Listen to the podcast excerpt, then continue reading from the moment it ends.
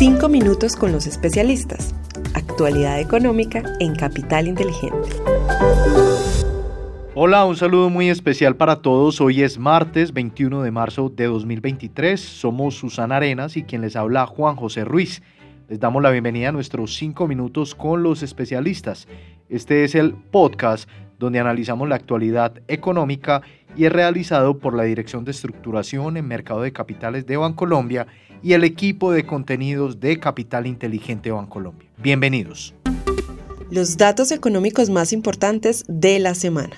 Muy bien, comenzamos este episodio contándoles que los mercados financieros tuvieron una semana muy volátil por la quiebra de dos bancos regionales de Estados Unidos y el aumento en los riesgos de colapso en Credit Suisse aunque se han tomado medidas de apoyo para controlar riesgos sistémicos. Eso hizo que los inversionistas cambiaran la expectativa de tasa terminal de la Reserva Federal de los Estados Unidos desde 5,8% hasta 4,8%. Asimismo, les contamos que a nivel local, el índice de confianza del consumidor de Desarrollo se ubicó en menos 27,8% en febrero, aumentando 0,8% frente a enero. Esto obedece a un incremento en las expectativas del consumidor, principalmente en la disposición para comprar vivienda y bienes durables. En cuanto a los datos económicos de la semana, el miércoles se conocerá la decisión sobre los tipos de interés de la Fed y el jueves las nuevas peticiones de subsidio por desempleo en Estados Unidos. Desempeño de los mercados internacionales. Resaltamos tres datos de la semana pasada. El primero es que el dólar medido a través del índice de XY disminuyó en 0,8% hasta los 103.7 puntos. El segundo es que la renta variable internacional reflejó un comportamiento mixto. El Standard Poor's 500 de Estados Unidos aumentó 1.43% y el Hansen de Hong Kong subió 1.03%, mientras que el Stock 50 de Europa disminuyó 3.89% y el Nikkei japonés cayó un 2.88%. El tercer y último dato es sobre la renta fija internacional, donde los tesoros a 10 años se ubicaron la semana pasada en 3.40%, registrando así una valorización de 30 puntos básicos si se compara con la semana que finalizó el 10 de marzo. Desempeño de los mercados en Colombia. Muy bien, en el contexto local queremos resaltar tres puntos. Primero, el peso frente al dólar presentó un comportamiento alcista cerrando en 4.844 pesos por dólar, es decir, 2,75% por encima del cierre del viernes anterior. Segundo, la renta fija presentó un comportamiento mixto. La curva de testa fija presentó una valorización promedio de 15 puntos básicos, mientras que la curva de referencia soberana en VR experimentó una desvalorización promedio de 5 puntos básicos. Tercero, el índice MSCI Colcap tuvo un comportamiento negativo en la semana, cerrando en 1.110 puntos, lo que se traduce en 6,5% por debajo del nivel del cierre del viernes anterior. Desempeño de los fondos de inversión colectiva.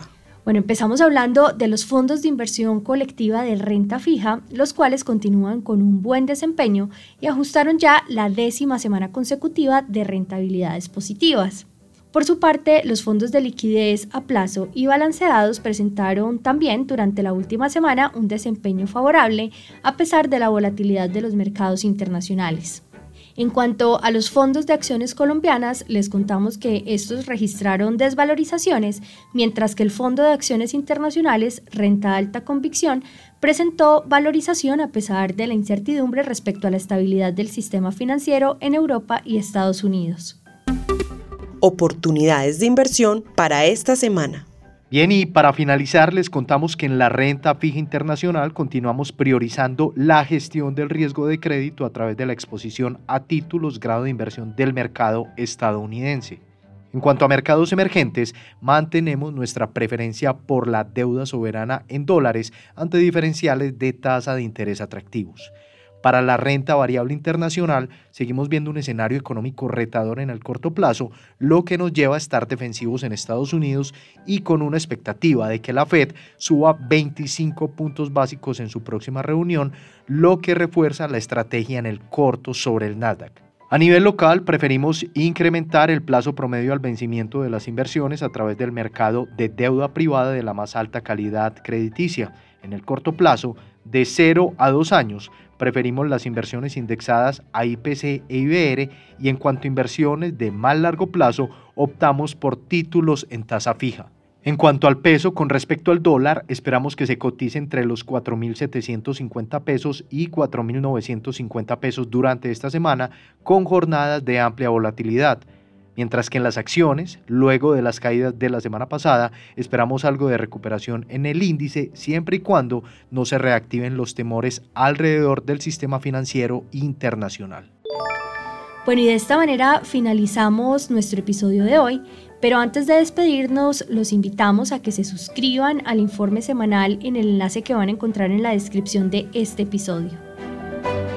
Gracias a todos por escucharnos hasta el final. Estuvimos con ustedes Susana Arenas y quien les habla Juan José Ruiz y les esperamos la próxima semana en un nuevo episodio de Los 5 Minutos con los especialistas.